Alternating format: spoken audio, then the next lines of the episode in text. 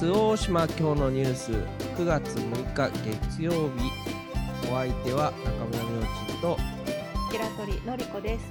この番組は周防大島に住んでいる町民による主に町内の本日現時点でのニュースを一つ取り上げお伝えするプログラムです。今日の話題は？はい。周防大島町で新型コロナウイルス感染症の患者さんが発生しました。ほほほほあはい。えーっと、もうすでに山口県のサイトおよび、まあ、周防大島町のメールでも、あの一報が入ったっていう感じでしたよね、確か。防災無線も放送がありました。はいはいはい。はい。と今、町のホームページを見てるんですけど、はい。町のホームページでは、町内、えー14人目。ただし、その14人の中の1人は、陽性って出たけど、なんかやっぱ違ったっていう感じなので、はい。数的にはまあ13人目ということになると思います。はい。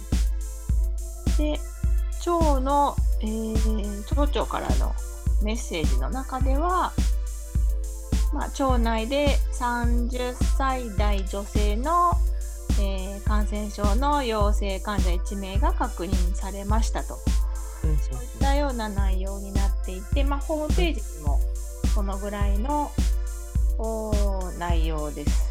はい。おっと、ホームページには、今日の患者の情報はプラスされておりませんね。だから、本当は実質14人目うん。の、えーナンバー15になるのかな。うん。まあメッセージが出たのに、ホームページが更新されていないという、これも事件ですね。これもこれで、ミニ事件でしたね。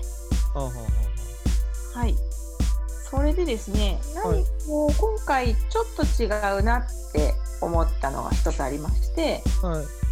というのが、えー山口県のコロナウイルス発生状況のホームページの中には、はいまあ、その発生した人の情報というのが、まあ、あのどこから感染したかとうんうん。そういうことが、まあ、分かれば書いてあるわけなんですよ。はい。というのも誰かがコロナ陽性になったらその人の濃厚接触者というのをこう保健所が洗い出してその人たちにはもう PCR 検査を全部やるわけですよ。はい。そしたら自覚があろうがなかろうがあなた陽性ですよっていう次の患者さんがはい。でその場合には一歩前の何番のこの人からの関関係者ですとそういうことが明記されるんですけど、はい。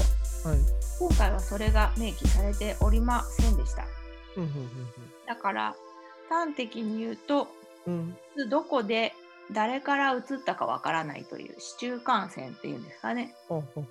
そういう状況なんだろうとうん。思われますああ、今までじゃあ、んちょっとなかったパターンというか。そうですね大島の中ではなかっあたうん。で、はいはい山口県全体ではどうなんだろうなと思ってはい。とりあえず直近8月いっぱいのはい。状況を見てみたらはい。結構全部の陽性患者の中の23%はうん。そういうどこから移ったかわからないと、うんそういう患者さんでしたので、うん。まあ、5人に1人はわからないうん。というような状況と思うと、うん。まあ、大島でもまあそういう事例が出ても、うん。まあ、おかしくもないのかなと。うん。うん。うん。うん。うん。うん。まあ、他で起こっていることが、まあ、ちょちょっと、まあ、時間差でそうですね。起こったみたいなぐらいの感じか。な。はい。はい。はい。まあ、ある種、そそういうところはやむを得ない部分も多分あると思うので、そうですね。うんまあ、ちょっと静観するしかないそうなんです。ですよね。生還するしかないなと思います。うんうんうんただまあ本当気をつけながら生活するのは変わらず、うんうんうんただ今、えーっと山口県のコロナの発生状況のようなものを見ると、一応ちょっと落ち着きつつあるかもみたいな。この第5波のピークが、えー8月23日ぐらい、うんうん。22、23ぐらいなのか